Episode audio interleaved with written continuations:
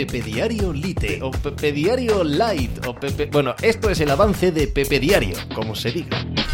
Hola, ¿qué tal? Hoy estamos a miércoles 21 de diciembre del año 2022. 4.000 millones de dólares se han pagado por la venta de los Phoenix Suns. Bueno, para ser preciso, el nuevo propietario Matt Isbia ha valorado a los Phoenix Suns y a sus homólogos de la WNBA, los Mercury, las Mercury, que eh, también han sido comprados en este paquete, eh, en 4.000 millones de dólares, por los que ha pagado algo más del 50% para hacerse con el control del mismo. Es relevante tanto desde el punto de vista de la NBA, qué va a suceder con la franquicia, qué va a suceder con las franquicias de expansión de la liga, cuál es el valor que se les va a poner desde, desde la organización, no va a ser menos de 4.000 millones de dólares, qué significa también para el resto de deportes, por ejemplo, en comparación con la NFL, los Denver Broncos se han vendido por 4.650 millones este mismo año, los Washington Commanders están en venta, y qué significa para la valoración de los equipos deportivos a lo largo y ancho del mundo